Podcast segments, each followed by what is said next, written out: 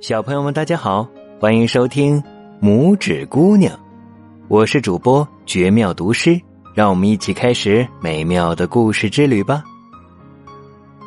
老癞蛤蟆抓着胡桃壳，连同在里面熟睡的拇指姑娘，向最大的那片睡莲游过去，然后将胡桃壳和拇指姑娘一起搁在那片叶面上。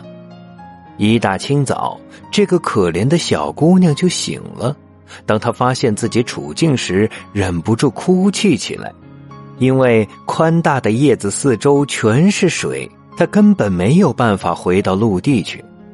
这时，老癞蛤蟆正坐在烂泥里忙碌着，他用灯芯草和睡莲花朵将房间装饰一新，他要给新媳妇一个漂亮的住所。然后他带着他那丑儿子向拇指姑娘所在的那片叶子游去，他们打算将那张漂亮的小床搬到新房里去。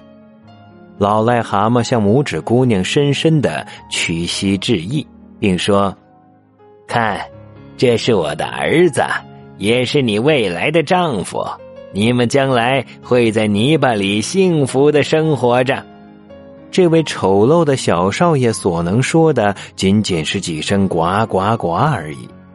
接着，癞蛤蟆捧起漂亮的小床向岸边游去，拇指姑娘孤零零的坐在叶面上大哭起来。她不愿意和讨人厌的老癞蛤蟆住在一起，更不愿意让那个丑少爷成为自己的丈夫。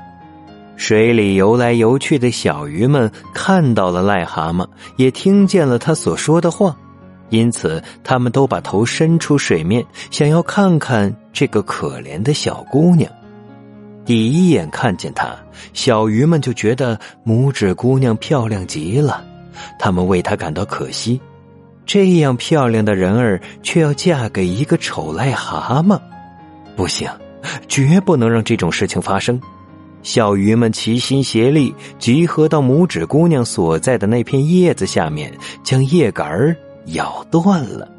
这片叶子随即顺着溪水飘走了，带着拇指姑娘飘到了很远的地方，远到癞蛤蟆无法到达的地方。拇指姑娘飘过了很多地方，那些住在灌木丛中的小鸟看见她，一起唱道。多么可爱的小姑娘呀！叶子载着拇指姑娘越飘越远，最后竟然飘到了外国。一只美丽的白蝴蝶围绕着它飞来飞去，最后落在了叶子上。他太喜欢这个姑娘了，而拇指姑娘也高兴极了，因为丑陋的癞蛤蟆再也不会找到她了。他现在所飘过的地方非常美丽，阳光照射在水面上，水面就像闪闪发光的金子一样。他解下腰间的缎带，一端拴在蝴蝶身上，另一端拴在叶子上。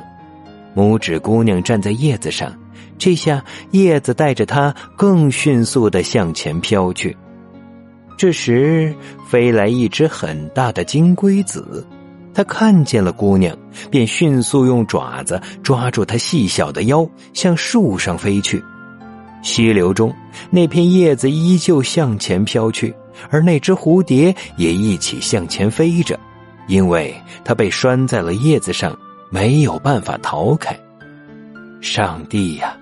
当金龟子抓着可怜的拇指姑娘向树上飞去时，他是多么害怕呀！不过，让他最难过的是那只美丽的白蝴蝶。他懊恼自己为何要将它拴在叶子上呢？如果无法挣脱开的话，一定会被饿死的。但是金龟子才不理会这些，他自顾自的把它放在树上最大的叶子上，把最甜的花蜜拿来给它吃，还说它虽然不像金龟子，可是真的美丽极了。不一会儿。在树上住着的所有金龟子都来拜访拇指姑娘了。